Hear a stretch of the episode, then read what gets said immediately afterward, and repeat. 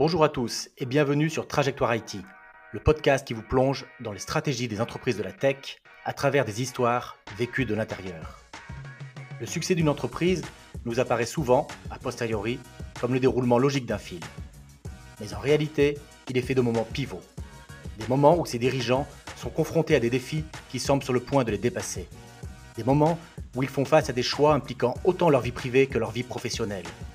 Des moments où la trajectoire d'un homme, d'une femme et de son entreprise peut basculer d'un côté ou de l'autre. Ce sont ces moments pivots sur lesquels je vous propose de nous arrêter. Aujourd'hui, je reçois Emery Duriemise, CEO de la société Alenia, qui, est, qui se définit sur son site web comme une tribu de consultants IT unis et solidaires. Bonjour Emery. Salut Thibaut. Tu es euh, donc le CEO d'Alenia. Est-ce que tu peux nous en dire quelques mots, s'il te plaît? Alors, je suis un co-CEO, parce qu'on est trois associés, euh, avec Marjane et Marc-Antoine. Euh, Alenia, c'est une société de conseil, pas comme les autres. donc, on est aujourd'hui bientôt 200. on a créé cette société qui se concentre sur l'IT et plus particulièrement sur la production IT. Euh, et, voilà, on a un modèle euh, opérationnel assez particulier puisqu'on n'a pas de commerciaux, on n'a pas de recruteurs, euh, on a une forte expansion à l'international, en Europe en particulier. Et, puis on, voilà, on est très centré sur les valeurs et sur l'individu. Oui, c'est ce qui m'a plu donc quand, on a pu échanger un petit peu avant cette émission. alors tu sais que j'aime bien moi dans ce podcast revenir un petit peu sur la trajectoire personnel des gens que, que j'interviewe en dehors de leur euh, trajectoire euh, professionnelle. Et pour toi, ce que j'avais envie de faire, c'était de remonter euh, presque au tout début de ta carrière, donc au tout début des années 2000, si je dis pas de bêtises, avec une école d'ingénieur que tu m'as dit que tu avais faite presque par défi vis-à-vis de ta famille. C'est ça? Ouais, tout à fait. Bah, dans quelques jours, je fête les 20 ans de la promo de mon école d'ingé qui s'appelle l'ISEP. Ça fait bizarre. Hein euh, et euh, totalement. Donc, euh, moi, j'ai fait, j'ai fait un lycée assez classique et une filière scientifique. Et j'ai passé une enfance assez complexe où, avec mes frères et sœurs, on a été aidés par un beau-père avec qui on était dans une situation extrêmement conflictuelle. Et j'ai passé toute mon enfance et mon adolescence à, à me construire en opposition contre mon beau-père. comme beaucoup d'ados. Comme beaucoup d'ados. Alors, peut-être aller quand même un peu loin là, en l'occurrence. Euh, parce que c'était vraiment une situation euh, super difficile. Euh, et donc, je, il se définissait comme ingénieur en électronique, alors qu'il n'avait pas eu le bac. Et donc, bah voilà, pour, pour, pour l'emmerder, globalement, j'ai fait OK, bah moi, je vais faire une vraie école d'ingénieur en électronique. Et donc, j'ai fait l'Institut supérieur d'électronique de Paris, l'ISEP, qui s'est révélé une bonne école, mais que j'ai fait pour des mauvaises raisons, globalement. Ouais, d'accord. Et qui t'a conduit donc assez vite, euh, si j'ai bien suivi, à un premier stage au sein de la Société Générale euh, à la Bourse de Londres, c'est ça? Oui, alors tout à fait. c'est euh, une école d'ingé qui faisait à l'époque de l'électronique, des télécoms et un petit peu d'informatique. après mon premier cours d'école d'ingé, donc on, a un, après la prépa, 4 heures d'électronique analogique par un professeur russe qui parlait assez mal anglais euh, voilà, euh, j'ai très vite compris que l'électronique, ça allait pas être mon truc. Euh, les télécoms, mhm. pas particulièrement non plus, alors qu'à l'époque, c'était la grosse tendance. Donc, je me suis tourné vers l'informatique assez par défaut, on va dire, c'était le moins pire. et bon, voilà, j'ai commencé de la même façon dans le domaine bancaire qui était également pas du tout le secteur de prédilection de, de mon école d'ingé, qui était hyper centré sur de l'industrie. ouais, industrie plutôt. Exactement. Euh, et du coup, les télécoms, à la limite, euh, voilà. Euh, le bancaire, absolument pas. Mais en 2002, je fais mon stage de fin d'études et j'essaie de trouver un stage à l'étranger, ce qui à l'époque était beaucoup moins commun que aujourd'hui. c'est un énorme standard. À l'époque, c'était compliqué d'en trouver. Donc, j'ai balancé mon CV à tous les anciens de l'école qui étaient à l'étranger. Ça pesait déjà pas très lourd. Et il y a un certain Thibaut Ricard qui a été hyper sympa, qui m'a voilà, qui m'a fait passer des entretiens pour rentrer en stage à la Société Générale à Londres. Euh, et, donc ça, c'était en 2002. Et 2002, euh, dans le monde de ce qu'on appelle l'investment banking, qui est le, le, monde, le domaine de la bourse, globalement, bah, c'était encore euh, le golden age. Hein. c'était vraiment la, période phare de, de, de, ces métiers-là. Et donc, j'ai débarqué à Londres dans un métier totalement fou. voilà, sur la, la, place parisienne de référence. Et bah voilà, j'ai compris quelques trucs à ce moment-là. D'abord que j'adorais l'adrénaline, que j'avais besoin d'être dans un métier qui, qui bougeait énormément et qui allait me, voilà, me proposer un, un roller coaster émotionnel. et puis l'autre truc, c'est que j'ai démarré comme développeur et très vite j'ai compris que j'étais nul en développement et que j'allais essayer de trouver d'autres on va dire, d'autres euh, façons de développer mes compétences euh, tout en restant dans le monde IT et dans le monde IT euh, bancaire. Ouais, donc n'était pas du, a priori ce à quoi destiné le, diplôme de ton école, mais effectivement, donc tu, tu vas donc à Londres faire du développement dans le monde bancaire et finalement tu restes, restes une quinzaine d'années, hein, c'est ça? Alors à, Londres, je reste un peu moins d'un an. et puis après, je rentre à Paris pour finir mes études. Et, et assez naturellement, alors à l'époque, c'est un peu, c'est quand même assez fortement la crise euh, post-année 2000, euh, donc euh, toute l'économie web qui se pète sa Ouais, éclatement de la bulle Internet, etc. Alors, un taux de chômage énorme, personne ne trouve de job en sortant d'école d'ingé. Mais le fait d'avoir mon stage de fin d'études à la Société Générale à l'époque est une très belle carte de visite. Et donc, très rapidement, bah, via une ESN, une société de service, je trouve une mission à la Société Générale. Euh, donc à l'époque, le marché est super difficile. Euh, je me souviens avoir passé 48 entretiens, pour te dire, en un mois, euh, en cinq semaines de mémoire. 48 entretiens, ok. Et c'était pas en visio à l'époque Ah non, c'est, tout était en physique, ouais, complètement. donc voilà, donc c'était assez fou. Donc au bout de 48 entretiens, tu imagines que mon, discours, mon dialogue, il était quand même ultra rodé. Oui, il devait être bien rodé, oui. Donc voilà. Et euh, j'arrive à la Société Générale euh, présentée par une société de service. Et j'arrive euh, voilà, sur du velours parce que je connais mon discours par cœur et je vois bien qu'il marche bien. À chaque fois, à chaque fois, ça fonctionne très très bien. Et puis là, je tombe sur quelqu'un de d'assez particulier qui, dans un petit bureau sur la tour Société Générale de la Défense, au 12e étage, et les pieds sur la table, fume club sur club, fumait encore dans des bureaux. On a encore le droit. Euh, exactement. Euh, à qui je commence à déclamer euh, mon speech de pourquoi j'ai ultra envie de faire du support IT à la Société Générale et qui, au bout de deux minutes, lui dis en fait, j'en ai absolument rien à faire de ce que tu me racontes. Mais en revanche, j'ai envie de te poser des questions un peu plus perso. Donc, explique-moi pourquoi tu te lèves le matin. D'accord. Ouais, original. puis ensuite, il vient très vite sur Raconte-moi euh, les valeurs de tes parents et, en quoi euh, ça impacte ta vie professionnelle. Ah tiens, c'est intéressant. Alors parle-moi un peu plus de ton grand-père et, euh, pourquoi, en quoi c'est un modèle dans ta vie. voilà. Et donc il, a réussi à me déstabiliser en quelques questions très fortement, alors qu'encore une fois j'étais pourtant hyper. Ouais, il t'a fait sortir de ton discours qui était qui était rodé. Il allait te chercher un petit peu plus dans le dur, on va dire. Totalement dans le dur et puis puis dans l'émotionnel hein, pour le coup. Donc voilà, ça, ça aura marqué la suite de ma carrière, euh, c'est ouais, j'ai adoré cet entretien. Je suis sorti en me disant, j'ai absolument bossé pour lui. Et il se trouve que donc euh, c'est un certain Xavier Genet. Euh, et ce Xavier Genet, bah, on s'est suivi, enfin je l'ai suivi très longtemps dans ma carrière, toute ma carrière à la Société Générale. Et puis, et puis voilà, c'est resté un de mes mentors très fort. Et donc du coup, tu travailles donc dans la, on va dire dans la finance de marché, hein, globalement. Euh, et très vite, euh, ce que tu me disais euh, quand, on a, a, pu échanger brièvement un petit peu avant l'émission, c'est que tu sens que tu as plus de qualité managériale que de qualité de dev, c'est ça? Et Exactement. Comme j'expliquais, en fait, je m'aperçois assez vite que décidément la technique, c'est pas totalement mon fort. je comprends bien les enjeux, je comprends globalement les bases. Je suis pas particulièrement mauvais, mais en revanche, euh, c'est vraiment pas euh, le truc dans lequel j'excelle et je vois bien que je ne deviendrai jamais un expert technique. Euh, ce qui est intéressant, mhm. c'est que, bon, bah, on revient au, fait que j'ai fait une école d'ingé pour de mauvaises raisons, mais au final, j'ai des qualités relationnelles et bah, ce qu'on va appeler plus tard de leadership ou, de, ou managérial. Oui, on, dit, on disait pas encore ça comme ça. À l'époque, ça se disait pas comme ça exactement.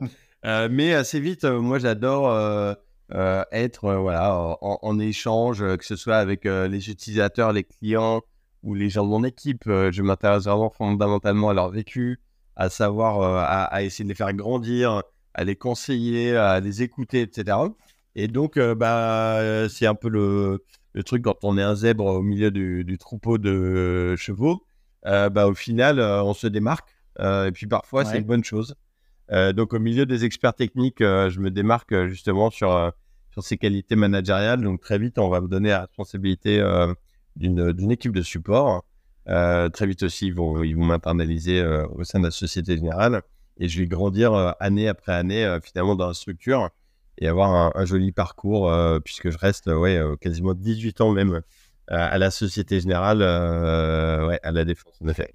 Ouais, et tu gères donc des équipes de, d'un grand nombre de collaborateurs de, venant de différents pays. Euh, et, puis, ouais, c'est, c'est, c'était c'est un territoire assez incroyable parce que quel que soit le diplôme, quelle que soit l'origine, honnêtement, c'est une boîte où on fait vraiment confiance voilà, dans le talent, on va dire. Alors, c'est, extrêmement challenging, il y a de la pression, des jeux politiques comme partout, etc.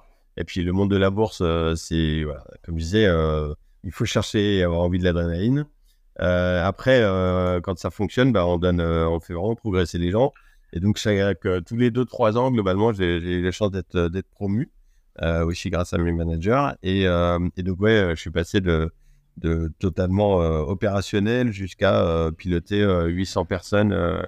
qui était un effet avec ultra multiculturel. Il y a des équipes à Tokyo, à Hong Kong, énormément d'équipes en Inde, à Bangalore, euh, mais aussi à, Londres, au Canada ou à New York. Donc euh, le, côté et puis un management qui essaye de mettre en ouais et puis un management qui essaye de mettre en place qui est un petit peu ce qu'on appellerait aujourd'hui l'entreprise libérée. Alors on n'a peut-être peut-être pas ça comme ça encore à l'époque.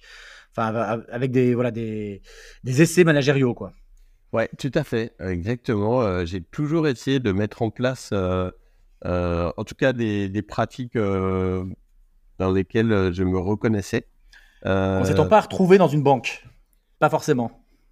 C'est vrai que c'est assez marrant. Après, euh, la Société Générale a quand même eu ce truc de, de pousser très vite euh, des formations managériales et des cursus managériaux, dont le, théorique était bon intéressant parce que ça te donne les bases globalement.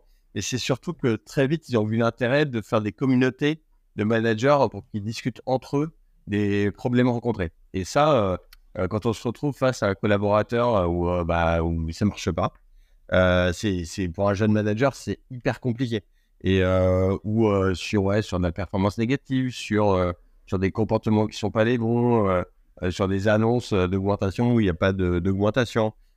et ça, le fait de discuter entre managers, de partager sur qu'est-ce qu'on a fait qui a marché et surtout qu'est-ce qu'on a fait qui n'a pas du tout marché, bah, c'était hyper enrichissant et c'est vrai que j'ai beaucoup, euh, j'ai beaucoup grandi euh, grâce à ça, grâce à de l'échange.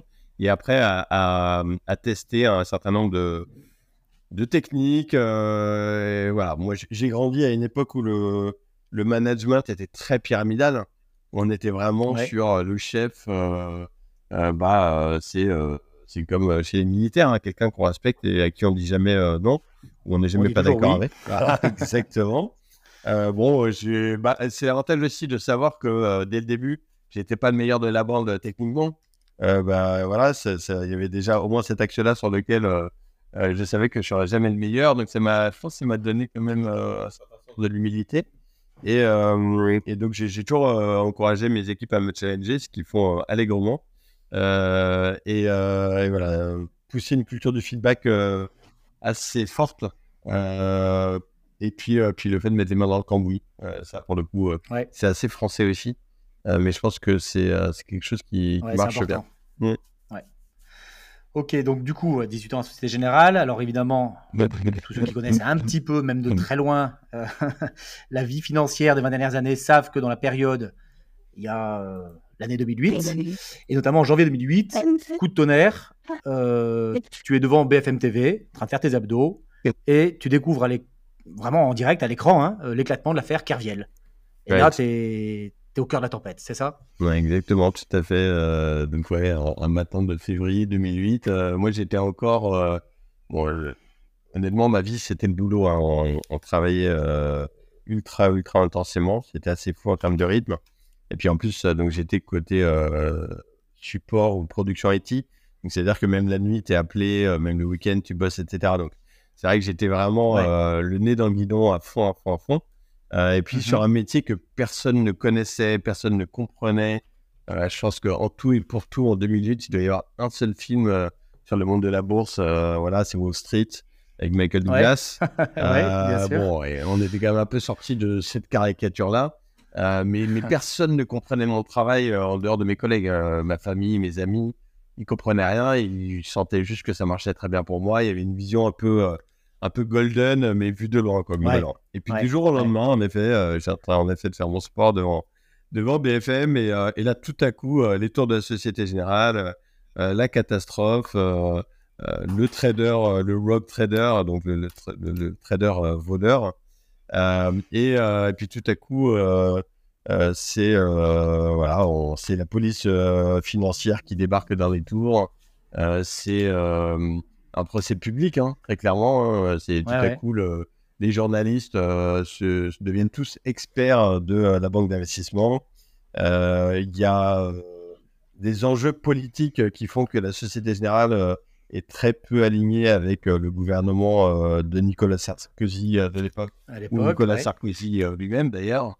Et, et du coup, ça tourne vraiment au, clash médiatique total. Il y a des énormes maladresses de la Société Générale à l'époque aussi en termes de, euh, de communication, hein, très clairement. Euh, et, mais c'est hyper dur parce que du coup, on se fait, on se fait agresser, quoi. On se fait agresser. Ouais, et euh, puis toi, tu es, touché de près parce que tu, tu as une, proximité professionnelle avec Jérôme Kerviel. ouais, tout à fait. Tu, le croisais régulièrement. C'était pas uniquement, tu le croisais pas une fois par an dans les couloirs, quoi. Non, non, exactement. En fait, du coup, bah, d'ailleurs, avec, avec mon associé actuel, euh, on était responsables euh, tous les deux de deux équipes euh, qui étaient bah, le support des applications qu'il utilisait tous les jours, tous les jours, tous les jours. Et c'était un grand consommateur de, bah, du service de nos équipes. Donc, c'est quelqu'un, Jérôme, avec qui on, a pris des bières, qu'on avait régulièrement au téléphone. voilà, c'était un trader particulièrement consommateur. Et, et donc, oui, en effet, bah, les, les, équipes sont ultra impactées. Euh, on vit ça euh, en plus, euh, il y, a, zéro déconnexion, c'est-à-dire que toute la journée, on est sur des analyses pour essayer de comprendre ce qui s'est passé. Quand on sort, on a BFM qui essaie absolument de, choper de l'information, de nous interviewer, etc. Le soir, on rentre, c'est la famille qui nous explique qu'on est des escrocs et qui ont tout compris à l'affaire parce que ils, ont regardé BFM toute la journée. Donc, voilà, il y, a tout à coup une pression qui est, qui est assez hardcore. moi, je, du coup, je, je tombe de quelque part de mon, de, mon petit paradis, euh, entre guillemets. Euh, euh, tout allait bien et j'étais sur un chemin, un chemin doré. et bon, j'ai beaucoup de mal à, à le comprendre, à l'intégrer, à, à, communiquer là-dessus. C'est vrai que moi, je venais d'une famille où la communication autour des émotions n'était pas forcément du tout quelque chose de fréquent. Et euh, donc j'absorbe, j'absorbe euh, d'ailleurs euh, les, toutes les formes parce que, parce que je fais probablement ce qu'on qualifie aujourd'hui de burn-out. Et puis bah, je, je, prends aussi une vingtaine de kilos. Ouais, en, pas mal, ouais, pas mal en, je pense en un an, un an et demi. Donc ouais, quand même, c'est costaud. Mmh et puis, puis heureusement, bah, mon ex-femme à l'époque euh, un soir, quand je rentre, euh, voilà, la tête un peu basse, me dit Bon, écoute, euh, c'est plus possible, on venait de se marier. Elle m'a dit ah, C'est très simple, hein. soit maintenant tu arrives à en parler, soit je me barre. et donc voilà, et donc bah, j'ai réussi à commencer à parler, à, expliquer ce que je pouvais ressentir ou comment je pouvais vivre les choses. et puis ça a commencé à m'aider à digérer le sujet, à accepter la situation, a aussi passé euh, dans le courbe euh, de, deuil, hein, globalement, les, étapes de colère, les étapes de renoncement, pour après euh, essayer de venir sur, sur quelque chose de plus positif et constructif. parce que ça a été aussi, bon, ça a été une épreuve incroyablement dure, mais, mais en termes de structure et en particulier en termes de culture, ça a été un moment évidemment pivot pour, pour la Société Générale. Et euh, je pense que ça a été la première banque euh, européenne, du coup, euh, qui a cassé la culture extrêmement pyramidale des banques d'investissement. voilà, à l'époque, le trader était roi. Et c'est aussi pour ça que Carviel arrive à passer entre les gouttes. C'est que, bon, il y a 12 000 raisons, mais il y a aussi le fait qu'à chaque fois que les comptables, les gens qui faisaient les analyses de risque, les gens qui, qui vérifiaient les opérations remontaient des anomalies, bah, il suffisait que le trader, le trader dise non, non, mais attends, on s'en fout. attends, oui, oui, pas de problème. Je vais il avait le dernier mot, quoi. C'était lui le. C'était un, dieu sur Terre. C'était un dieu sur Terre, globalement. Et, et donc, à partir de là, toutes les autres fonctions étaient totalement subalternes. et bah, pour être clair, fermer, fermer leur, leur, bouche, quoi. et donc, ça, c'est un gros tournant parce qu'à partir de ce moment-là, cette culture, elle va pivoter. Euh, et on va dire, bah non, mais en fait, les fonctions support, elles sont aussi clés euh, euh, que le front office, hein, donc les traders. Hein. et donc, bah, il y aura une culture de l'IT, une culture des risques qui va totalement se mettre en place dans la structure. Et puis, un changement aussi de culture managériale. du coup, où bah, on va être beaucoup moins sur le manager, le manager du manager, etc. On va écouter aussi beaucoup plus les gens on va se préoccuper. Euh, bah, c'est évidemment, comme je disais, il n'y a pas que moi qui ai fait un burn-out à l'époque. Hein. Il, y a, toute une structure euh, qui est tombée euh, de son piédestal. donc, il a fallu aussi écouter évidemment les salariés, puisque il y avait un énorme mal-être sur le sujet. Bon, une petite anecdote aussi, c'est rigolo, mais à partir de ce moment-là, et d'ailleurs, c'est devenu une règle, je crois, enfin, c'est même sûr, internationale dans le monde bancaire. bah, du coup, une des anecdotes, c'est que Carviel, comme il, il dissimulait euh, ses, euh, euh, ses, manipulations, bah, il ne pouvait pas partir en vacances. parce que bah, du coup, passer ce qu'on appelle son book, donc son stock de transactions à, un voisin pendant ses vacances, ça aurait été exposé ouais, ses manipulations. Voilà. Et du coup, maintenant, les vacances sont obligatoires, c'est ça? Exactement. Donc, il y a ce qu'on appelle le bloc libre, les vacances obligatoires où toute personne dans la structure bancaire doit absolument partir au moins deux semaines de vacances euh, juxtaposées. Et pendant ce moment-là, il est euh, totalement interdit, et c'est vraiment monitoré de très près, euh, de se loguer, d'aller consulter ses mails, de répondre à quelque chose. Donc voilà, c'était assez rigolo à l'époque. c'est commun, mais. Un, vrai pivot, donc du coup, ouais, vraiment dans le, dans le, dans le métier en lui-même. Donc que toi, tu vois de l'intérieur, effectivement, hein, avec un avant et un après. Et puis ensuite, un pivot, euh, donc tu restes encore une dizaine d'années hein, à Société Générale, donc tu, tu, apprends à travailler autrement. Et puis là, ensuite, un vrai pivot personnel, 2019, où une de tes amies, euh, Marianne, je crois, te dit Et si on montait une ESN C'est ça? Ah, C'est Marjane. Euh, c'est celle dont je parlais précisément. on a commencé ensemble la Société Générale. Et Marjane, elle, bah, pour le coup, en 2010, elle, elle, elle, a quitté le monde de la Société Générale pour aller vers une ESN existante et, puis, et puis, encore huit ans plus tard, hein, donc on est, on est resté amis et, en contact. Hein, et huit ans plus tard, Viens, enfin, elle, elle était moins alignée avec les valeurs et le mode de fonctionnement de sa société de l'époque. Elle a, moi, moi j'arrive à un moment de ma carrière qui était presque, enfin, qui était, qui était mon climax, hein, entre guillemets, où on m'a proposé de passer sur un rôle de CIO euh, avec euh, voilà, des, des, propositions incroyables pour un très jeune âge, parce qu'à l'époque, j'ai encore que 38 ans. Et, au niveau financier, tu veux dire? Ou au niveau. Euh, mmh, même pas, en fait, plutôt en termes de, au niveau de hein. responsabilité. Les, les gens, voilà, exactement. Les, les... Ce niveau de responsabilité, c'était considéré comme le plus beau poste qu'on puisse avoir, même en fin de carrière, globalement. D'accord. Donc, c'était piloter plusieurs milliers de personnes avec un rôle ultra stratégique. Et euh, les personnes que j'aurais rejoint si j'avais accepté euh, ces postes-là, ils étaient euh, tous à, moins de 10 ans de la retraite. Moi, j'avais. Ça t'a fait peur, du coup J'avais 38 ans. Alors, le premier réflexe, c'est de rentrer chez soi, d'être super fier de soi, comme un coq en pâte.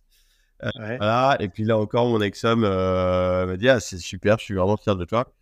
Mais est-ce que c'est vraiment ce que tu veux faire? Euh, Elle m'a fait beaucoup réfléchir sur le sujet et les raisons pour lesquelles j'avais envie euh, ou pas euh, de faire ça. Euh, je me suis fait un petit tableau de décision sur OK, bon, bah, pourquoi j'irais là? Puis il y avait il y avait un poste à Paris, puis il y avait son équivalent à Montréal qui, qui, était super intéressant, parce que j'avais très envie de repartir à l'étranger. Et puis, puis bah, il y a eu la proposition de, de Marjane de monter ma propre boîte. Et c'est vrai que j'ai toujours eu une envie forte d'entrepreneuriat, quelque chose qui vient aussi un peu de la famille. Et puis là, c'était l'opportunité de, de, créer quelque chose Ouais. Mais, j'avoue que. Pardon, vas-y. Non, pardon, c'est ça. Non, mais c'est donc c'est un renoncement quelque part aussi, hein, de renoncer à un poste quand même intéressant, même si c'était un club de pré-retraités que tu pouvais pas recevoir comme ça, d'aller créer effectivement from scratch une nouvelle ESN. Et j'imagine, enfin voilà, tu quittes le monde bancaire, ce qui est quand même assez rare. Hein. Les, gens restent quand même. J'ai l'impression qu'une fois qu'ils y rentrent, ils en sortent rarement. En tout cas, c'est l'impression qu'on en a de l'extérieur. Euh, et donc, tu t'associes avec euh, Marjane, certes, mais aussi, alors, tu fais une erreur, peut-être, enfin, qu'on pourrait considérer comme une erreur, en tout cas, de, l'extérieur. Le truc qu'il ne faut jamais faire quand on monte une boîte, c'est que tu t'associes avec quelqu'un que tu ne connais pas du tout. Euh, un certain Marc-Antoine qui vient associer avec vous sur la, sur la boîte. Exactement. Donc, Marc-Antoine, bah, lui, il était rentré dans la vie de Marjane quand elle est sortie de la Société Générale. Moi, c'est quelqu'un que j'avais croisé, mais très vaguement, deux fois parce que du coup, j'étais client euh, de, leur société de service. Euh, et puis, euh, puis Marjane me le fait rencontrer. On fait un dîner, deux discussions. Et puis, j'ai OK, go. Un match. bah, à, l'époque, j'ai honnêtement pas forcément conscience de, de l'engagement pris et du risque pris. et donc, on devient tous les trois associés. Et puis, bon, j'ai eu, j'ai une chance totalement incroyable parce que Marco, c'est devenu un, ami euh, extrêmement proche. Euh, c'est une très très belle personne qui est, qui est, qui est fondamentale euh, chez Alenia. et on est extrêmement complémentaires entre, entre Marc-Antoine et Marjane et moi. Et ça, c'était le talent de Marjane de d'identifier ça et, de réunir. Exactement. C'était quelque chose d'assez fort parce que parce qu'en plus avec Marjane, on a tous les deux des tempéraments assez forts, assez expansifs et Marc-Antoine, euh, lui, c'est voilà, la personne qui fait tenir l'ensemble de la structure euh, sous, euh, sous, sous la plupart des angles. voilà, c'est notre lien aussi. Ouais, donc vous avez retrouvé un, un, bon mode de fonctionnement. Donc du coup, bah, Alenia est lancé. Donc il commence à y avoir quelques consultants, une petite équipe d'une dizaine de personnes à peu près, c'est ça, hein. ça, ça commence à, à monter tranquillement. Et puis bah là, haut de pivot, mais celui-là complètement subi. Euh, le Covid qui arrive en mars, euh, en mars 2020, alors comme beaucoup d'autres SN évidemment, hein, mais qui euh, pour vous vous met presque à deux doigts de la faillite. Exactement, en fait on, démarre un an pile poil avant, avant le Covid, on fait une première année qui se passe assez bien, puisqu'on a fait comme tu disais, on a une dizaine de consultants, on est dans un tout petit bureau de, de 2 mètres fois 1 mètre à la défense et euh, puis voilà, on, grandit euh, tranquillement. Au début, forcément, tu es un petit peu opportuniste. Et puis, euh, bah, quand même, il y, a un carnet d'adresses de Marjane, Marc-Antoine et moi. et voilà, puisqu'on on a un, track record. Les gens viennent nous chercher. et puis, on, a quelques discussions, on a des opportunités. Et, en effet, en début 2020, on a deux grandes, grandes banques avec qui on a commencé à, créer des, relations euh, qui viennent nous chercher euh, pour euh, opérer des transformations hyper ambitieuses. Donc, c'est ce qu'on appelle de l'agilité à l'échelle, c'est-à-dire comment est-ce qu'on déploie un modèle organisationnel agile sur des échelles de plusieurs milliers de personnes. c'est quelque chose que moi j'avais. oui, tu avais fait déjà à la, Société Générale, exactement. Alors, pas en tant que transformateur, mais voilà, j'avais aider à transformer mes équipes et j'avais piloté des équipes qui étaient transformées. Donc là, on me demandait mmh d'être euh, le, transformateur avec mes équipes. Euh, et bon, à l'époque, honnêtement, c'est quand même euh, un sacré risque et, et bon, une opportunité incroyable. Alors là, c'est Marjane qui justement a, cette capacité à, avoir jamais, jamais froid aux yeux. moi, j'avais vécu le truc, donc quand elle me dit go, go, go, je vais, mais te, te rends compte quand même, c'est chaud, euh, c'est chaud quoi. Si on Est-ce qu'on est assez staffé Ah ouais, non, je pense que très clairement à l'époque, euh, on n'était pas du tout assez staffé pour faire ça. Euh, donc on s'est, voilà, on a, on est allé chercher évidemment les gens en interne, on en a recruté d'autres. On s'est aussi, on va dire, équipé avec des, indépendants en plus. mais bon, voilà, donc on décide d'y aller, on se jette dans le bain et exactement pile poil à ce moment-là, bah, tombe le Covid. donc moi j'ai un souvenir très fort de euh, du premier voyage à Madrid, parce qu'une des deux transformations, en plus, elle était à Madrid. Euh, voilà. Et euh, je suis en train de courir un soir après une journée, la première journée de travail avec les Espagnols pour me détendre. Je vais courir dans le parc qui s'appelle le Retiro à, Madrid. il est 22h et là, j'ai mon client qui m'appelle et qui me dit Écoute, Emery, en fait, la ville est en train d'être fermée pour sécuriser contre le Covid. Donc, ils vont, il y a un risque fort de, de fermeture des frontières. Il faut absolument que tu prennes ton équipe et demain matin à, à 9h, tu dégages, sinon vous allez être bloqué peut-être pendant plusieurs mois à Madrid. Donc là, le bas de combat. Euh, il, est, euh, est 23h. Euh, je, reviens de mon footing. je suis trempé. J'essaie de chercher des billets d'avion pour tout le monde. Pour rentrer, on, appelle les familles pour, pour, voilà, pour, préparer le truc, etc. Et, le lendemain matin, on repart un, peu la queue, basse. je crois qu'on était 5 ou 6 voilà, à Paris. et puis bah, direct, après, tout le monde connaît l'histoire. Hein, on, part en confinement. Euh, tout le monde se pose la question de qu'est-ce qui va se passer. Ouais, est-ce que tout s'arrête? Qu'est-ce qu'on dit aux clients? Comment, comment, comment ça se passe? Exactement. Alors, euh, l'avantage d'avoir euh, commencé à créer une culture client très forte, bah, c'est que on vit ça vraiment main dans la main avec nos clients.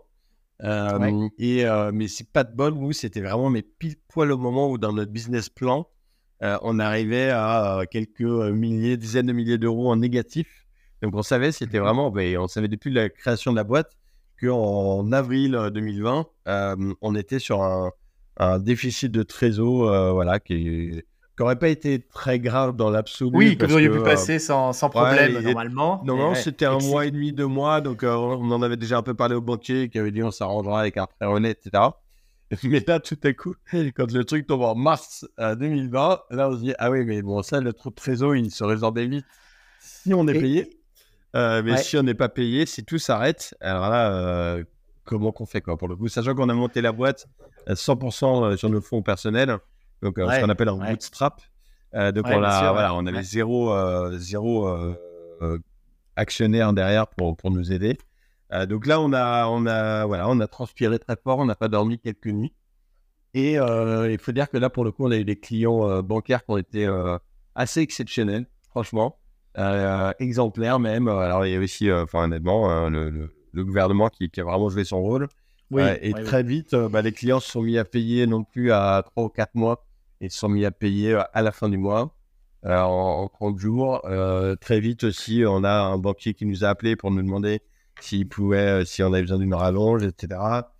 Et donc voilà, donc au final, plutôt, euh, plutôt quelque chose de, Ouais, et du coup, ça se passe bien aussi avec tes clients parce que, oui, tu avais une culture de, de proximité, de transparence euh, avec tes clients qui fait que euh, eux-mêmes ont été décidés à vous soutenir et à. Enfin, ça aurait peut-être pas été la même chose si vous aviez eu une culture un peu plus distante avec vos clients. C'est ça hein, que Alors, c'est, il me semble. Ouais, c'est tout à fait le cas. D'ailleurs, je crois que c'est la seule mission de conseil sur une des deux banques dont je parlais peut-être les deux. Hein. C'est les seules missions de conseil qui ont continué. Toutes les autres ont été interrompues pendant ces moments-là. Euh, et oui, en effet, donc très très vite, on a, on a commencé à mettre en place une culture avec les clients euh, bah, qui était euh, alignée avec nos valeurs, avec nos, nos, façons de faire et de penser, donc qui était vraiment sur de la transparence totale et sur la mise en place de, de liens avec nos clients qui étaient plus forts qu'un simple lien professionnel. Euh, donc, euh, alors, plus tard, on a découvert un bouquin qui a été une révélation pour nous, euh, qui s'appelle Getting Naked de Patrick Lencioni. Patrick Lencioni, c'est un Américain qui écrit des bouquins principalement sur le management. C'est donc se mettre à nu, hein, c'est ça? Voilà, Getting Naked, c'est vraiment sur le sens. voilà, on, se met à nu et on, on crée une relation qui est d'une franchise et de transparence absolue, que ce soit au sein de nos équipes ou avec avec euh, les clients globalement et sur le fait de euh, aussi de finalement ne pas créer une relation purement commerciale ou même pas du tout une relation commerciale, créer une relation et en fait on s'aperçoit que naturellement à un moment ou à un autre ça se ça bascule en relation euh, commerciale. Et, donc ça c'est quelque chose qu'on a démarré dès le début, ce qui fait aussi que par exemple on va très vite se tutoyer avec nos clients, on va très vite mmh leur dire ce qu'on sait faire et aussi tout ce qu'on ne sait pas faire. Euh, mmh donc ça, c'est plus rare. Euh, on parle jamais d'argent sur les premières interactions. On commence d'abord très vite à donner des conseils, à passer du temps, à investir de l'énergie, du temps à conseiller nos clients. Et puis, à un moment ou un autre, et on a un certain nombre d'histoires très sympas autour de ça, mais à un moment ou un autre, finalement, ils nous disent Bon, bah, c'est super, mais du coup, est-ce qu'on peut signer un contrat? Ah. Donc c'est ouais, c'est assez euh, c'est même assez rare hein, il me semble hein, dans le chez, les ESN et c'est euh, aussi bien cette transparence euh, avec les clients, les fournisseurs qu'avec l'interne et c'est ce qui fait aujourd'hui hein, parce que du coup on parlait du dizaine de consultants au moment du Covid. Aujourd'hui tu me dis que vous êtes quasiment 200 tribu unie et solidaire, enfin avec des gens heureux et fiers et tu me disais je reprends tes mots, hein. euh, on est un peu comme un îlot de bienveillance dans le triangle des salauds. Et j'adorais cette expression. ouais, c'est un peu dur et, je ne veux pas balancer non plus des balles à, tout le monde parce que c'est facile. Euh, on, arrive après euh, des phases, des histoires qui sont, qui sont pas simples. mais oui, en effet, c'est vrai qu'on est, on est un peu au centre d'un triangle qui est le domaine bancaire, les sociétés de conseil stratégique comme euh, comme McKinsey et autres. Euh, et puis les mmh ESN euh, qui, elles, sont vraiment là pour amener bah, des, compétences IT, de la workforce IT à des grandes sociétés qui en ont besoin et qui ne peuvent pas tout recruter en interne. Et c'est vrai que ces trois domaines-là, globalement. ne sont pas toujours très très bien vus, effectivement. Voilà, on, est rarement sur un centrage autour de l'humain, autour des valeurs. Hein. C'est des centrages qui sont très économiques, très financiers. ce qui ne veut pas dire que c'est tous des salauds, mais c'est vrai qu'on est vraiment le, centrage, euh, il est quand même avant tout euh, sur le résultat économique, très clairement. Et donc, ça en déduit des comportements ou des modes de fonctionnement euh, voilà, sur lesquels nous, on ne se reconnaissait pas du tout. Donc, pour tout te dire, le moment où Marjane vient me dire Viens, on monte une boîte, je lui dis Ah ouais, super intéressant. Euh, quand elle m'a dit viens on monte une ESN, je lui ai dit euh, là je suis pas sûr là pour le goût parce que moi c'est une des raisons de mon départ de la Société Générale et c'est aussi le, cas. Voilà. on est parti de nos boîtes avec Marco Marjal et moi, on était très bien rémunérés. on avait des très beaux parcours. Euh, et donc si on est parti, c'est en grande partie parce que le matin quand on se levait, on avait du mal à, avoir le sens ou à se reconnaître en termes de valeur dans nos organisations. Donc bah, l'idée ah, je lui ai dit, mais attends, mais comment, euh, comment veux-tu qu'on crée dans un domaine qui est quand même hyper dur avec l'humain, hein, c'est revenu euh, dans trois domaines hein, que j'ai décrivés dans mon triangle. Comment veux-tu qu'on crée quelque chose dont on soit vraiment fier euh, sur cet écosystème-là Et puis elle m'a dit, bah, chiche, bien, voilà, on va faire quelque chose et on essaie de faire quelque chose de bien dans cet écosystème qui n'est pas ultra favorable justement sur, sur, l'adéquation avec les valeurs. Et alors, on est loin d'être parfait. Hein. Euh, il y a plein de trucs qui ne marchent pas encore euh, parfaitement. Et, et puis, en plus, c'est génial parce qu'on a créé une culture du feedback très, très forte. Donc, euh, j'ai tous les deux jours quelqu'un dans ma boîte qui vient me taper sur l'épaule en me disant Dis donc, tu parles beaucoup des valeurs, mais est-ce que tu te sens vraiment aligné là-dessus ou là-dessus? Ça, c'est génial. On est très confrontés par rapport à, à ce qu'on peut raconter. Mais, mais c'est vrai que c'est voilà, un vrai, une vraie boussole. C'est un vrai moteur de la société euh, et qui nous fait énormément réfléchir, euh, qui nous fait nous confronter à nous-mêmes à la décision. Et ce qui est... Je te perds un petit peu, ouais. Ah, Juste peut-être un petit problème de micro, ouais. Est-ce que là c'est mieux là Ouais, c'est parfait. Là, tu vois. oui, donc je disais, c'est vraiment, vraiment, une boussole, c'est vraiment quelque chose qui, qui nous anime au quotidien. Et, moi, c'est ça qui m'intéressait enfin, dans, chez, chez Alenia, hein, c'est bah, effectivement des, valeurs humaines fortes, c'est très bien, beaucoup hein, les, les, proclames, mais euh, que vous vivez, que vous vivez pardon, réellement. Euh, déjà le zéro commerciaux, ok? Le zéro recruteur, quand on sait quand même que c'est particulièrement en ce moment euh, une énorme difficulté chez les ESN avec du turnover et toujours en, du sous-effectif. J'avais regardé, hein, enfin je crois qu'aujourd'hui la moyenne, le turnover moyen dans une ESN, euh, c'est entre 20 et 30 Je crois que vous êtes bien, bien en dessous, vous. Hein, ouais, c'est ça. Euh, ouais, tout à fait. Alors, en tout cas, sur l'année dernière, on était encore euh, aux alentours de, de 5-6 Et oui, en effet, c'est entre 20 et 30% facilement pour, pour des ESN, oui. Donc, bah oui, en effet, ça, ça tient sur la culture. Alors, on a en effet un mode de recrutement qui est énormément basé sur la cooptation. oui, oui. Et alors, ça, c'est rigolo parce qu'en fait, on n'a aucune on vous demande souvent, mais comment vous faites euh, En fait, euh, c'est quoi votre euh, secret, votre sauce magique pour avoir que de la cooptation? Et je crois qu'on n'en a pas vraiment. C'est-à-dire que c'est pas, il n'y a pas une prime de, de 12 000 euros quand tu fais de la cooptation. Il n'y a pas un mécanisme en particulier. Les gens font de même parce qu'ils se sentent bien dans la société. C'est exactement ça. En fait, tout, tout revient sur si tu crées un écosystème sain, un écosystème vrai, transparent, sur lequel bah, les gens vont s'épanouir, bah, les gens ils vont avoir envie d'emmener les gens avec qui ils ont bien travaillé par le passé, ou parfois même leur famille. voilà, donc j'ai voilà, des regroupements familiaux. on a plusieurs voilà, mari-femme, on a parfois la femme, le mari, le cousin, la femme du cousin, le petit frère, voilà. Ouais, c'est pas mal ça. c'est génial. donc, donc voilà, ouais, c'est un écran finalement, c'est un écosystème et qui est une fois qu'on est, on, a implémenté quelque chose de, de, favorable, de sain, qui s'auto-anime finalement. Ce qui est génial aussi, c'est que du coup, c'est au cœur de notre processus de recrutement. Donc là, on a démarré des plateformes à Malaga en Espagne, à Madrid et, et à Lisbonne au Portugal. Et on s'aperçoit mmh qu'on arrive également sur ces places-là à, recruter, à rencontrer et recruter des gens qui sont totalement alignés avec ces valeurs qu'on porte.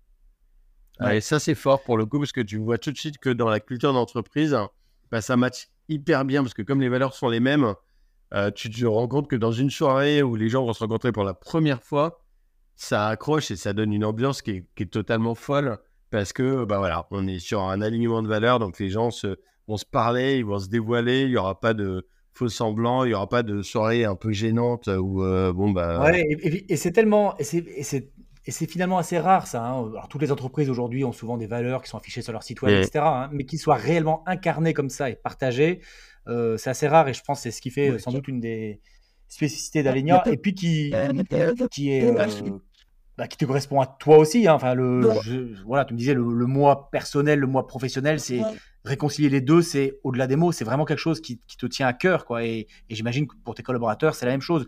Concilier la vie familiale, le, développement personnel et le, travail. Ouais, c'est ça. Euh, enfin, comme je disais, moi, j'ai toujours énormément bossé. Euh, voilà, euh, comme d'autres, hein, mais, mais c'est vrai que c'est une grosse, grosse part de ma vie.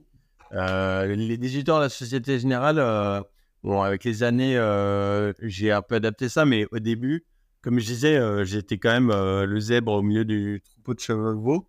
Et, euh, et, et, pour survivre, j'ai quand même assez vite dû mettre une armure. Alors, au, sens figuré comme au sens propre, parce que je suis connu pour souvent ou très souvent être en costume trois pièces. et voilà, c'était mon armure à moi. voilà, pour le coup, c'était ma façon de me protéger le matin en arrivant au travail. Et. Et puis un jour, euh, l'armure, elle est un peu lourde. Euh, l'armure, à force, euh, on en a un peu marre de, de devoir systématiquement. Tu fends l'armure, du coup. Exactement. Tu fends l'armure. j'ai je continue à mettre des trois pièces, mais pas tout le temps. et, parce que j'aime, voilà, c'est pas parce que je me protéger de quelque chose à force. Mais, mais oui, c'est vrai que il y avait ce besoin de se protéger dans cet écosystème. J'ai un souvenir très net aussi de peu de temps avant mon arrivée à la Société Générale, on arrivait dans cet immense hall euh, de, des tours hein, où j'ai un déclic un mmh matin en me disant mais en fait euh, la vie professionnelle, si, si, on veut réussir, on peut prendre ça comme un jeu de rôle, un role-playing game globalement. Et si j'incarne un personnage et si je me projette à travers un personnage, bah, en fait ça sera beaucoup plus simple et, et peut-être que ça va beaucoup mieux marcher.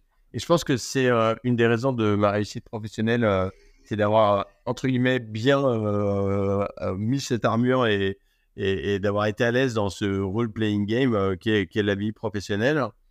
Mais avec le temps, on a de plus en plus envie d'être soi-même, voilà, le matin. Et c'était aussi l'opportunité de créer sa propre boîte, c'est de se dire, bon, bah, c'est ça, du coup, là, je vais vraiment être moi-même, quand même, pour le coup, et réconcilier l'ensemble des dimensions. Et c'est vrai que cette idée d'être quelqu'un de différent euh, du lundi au vendredi, de 9h à 18h, je trouvais ça un peu bizarre en fait. Au final, euh, pourquoi est-ce que euh, les gens sont différents quand ils vont au travail Posture, mais parfois ça va beaucoup plus loin même. Je connais des gens qui ont une voix différente ou un rire différent quand ils sont au travail de quand ils sont chez eux. c'est quand même un, dédoublement de personnalité qui est assez flippant. Ouais, c'est fou quoi pour le coup. Euh, et enfin, si on, si on arrêtait ça, tu vois, si on laissait tomber l'armure. Ouais, si on, veut vivre, si on veut vivre pleinement, il faut effectivement à un moment donné que ces, ces deux choses-là soient réconciliées parce qu'on a une seule vie en fait, avec un côté personnel et professionnel, mais qui finalement qui doivent être le plus aligné possible. Quoi. Ouais. et puis on passe tellement de temps à travailler. Enfin, tu vois, euh, juste euh, dans une année, on passe beaucoup plus de temps avec ses collègues qu'avec sa famille. Donc, euh, donc à un moment, voilà, c'est quand même être soi que, je sais pas, 20 ou 30% de, de, son temps éveillé. Ça reste quand même, ça, reste pas assez, quoi, globalement. Ça, c'est intéressant. Ouais, c'est intéressant. Ce qui est génial aussi, c'est que du coup, ça a été une aventure folle, hein, qui, est, qui, est, toujours en cours parce que euh, bah, c'est simple à dire comme ça, c'est super évident. Et puis tu le disais, en plus, il y en a plein d'autres qui le mettent sur leur site web. Euh, ça, c'est un de mes gros sujets quand je fais du recrutement, c'est comment euh, démontrer aux gens que ce qu'on a écrit sur le site web, c'est la réalité. C'est hyper dur parce qu'ils disent, bah ouais, non, il est sympa votre site web, mais bon, ça ressemble quand même vachement aux autres. Mais comme tout le monde. Voilà, le seul truc que je peux leur dire, c'est, voilà, prenons l'hypothèse que ce qu'on a écrit sur notre site web, c'est vrai. et on va partir de. Voilà, on va discuter sur cette base et puis après, je te ferai rencontrer des, des salariés et puis ils sont sans filtre et ils te parleront de la vérité.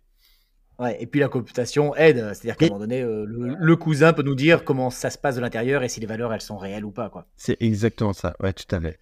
Et euh, bon, en tout cas, c'est ça, c'est le côté, euh, c'est le côté brillant, le bright side. dans les faits, c'est vrai que le fait de casser cette, cette armure, le fait de d'abandonner cette, on va dire, ligne claire entre la vie pro et la vie perso. Elle n'est pas si simple que ça non plus, ça, ça, amène des complexités. Bah, on est forcément totalement en porosité sur les difficultés personnelles et individuelles de nos collaborateurs. Et donc ça, ça, ça t'implique émotionnellement extrêmement fortement dans la vie de tes collaborateurs. Et là, on revient aux problématiques managériales. Parfois, c'est mmh super dur. Euh, parfois, euh, voilà, tu te sens euh, totalement bah, sous une vague d'émotions submergées. et, et c'est pas simple. Du coup, on est en empathie réelle et totale avec les gens qui nous entourent. Et c'est quelque chose à gérer. Donc, on essaie de travailler là-dessus aussi, de, de, gérer et puis de, faire grandir les gens sur leur intelligence émotionnelle, leur maturité émotionnelle, de leur donner des outils. Euh, et ça, je pense que c'est un sujet d'actualité avec, euh, voilà, on, voit tellement de burn-out autour de nous et on n'est pas épargné chez Alenia, hein, très clairement. Donc, euh, donc voilà, c'est des axes de travail qu'on pousse en interne. Ouais, alors bon, on pourrait en parler euh, très longtemps, c'est vraiment passionnant.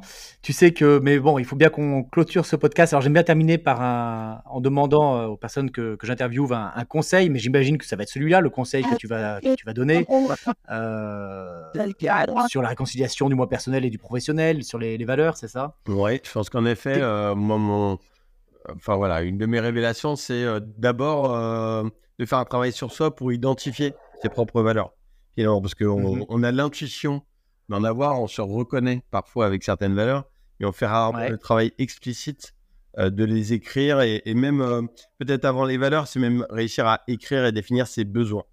Euh, moi, c'est quelque chose qui m'a énormément aidé ces dernières années et je suis que au milieu du chemin, mais c'est d'écrire explicitement quels sont mes besoins dans la vie, qu'ils soient professionnels, personnels ou autres, ou dans la relation avec les gens. Euh, et, à partir de ce moment-là, finalement, euh, de, voilà, de faire des choix euh, peut-être un peu courageux sur le fait d'aller rechercher un écosystème professionnel qui soit aligné avec vos besoins ou avec vos valeurs. Et finalement, quel que soit, que je sois dirigeant, développeur, DSI, peu importe, enfin, c'est valable pour, Complètement, tout le monde. J'allais dire même encore plus salarié que, qu'un mmh entrepreneur. Un entrepreneur, oui, c'est important parce que c'est c'est l'atteinte qui va donner, euh, la culture qui va donner à son entreprise.